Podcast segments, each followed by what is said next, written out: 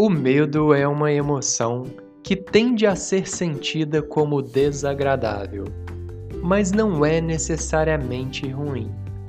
Existem dois tipos de medo. Há um medo que nos mantém vivos, nos protege, previne, cuida.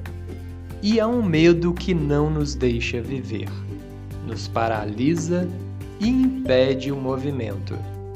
A principal diferença entre eles está na intensidade, como no provérbio que diz que a diferença entre o remédio e o veneno é a dose.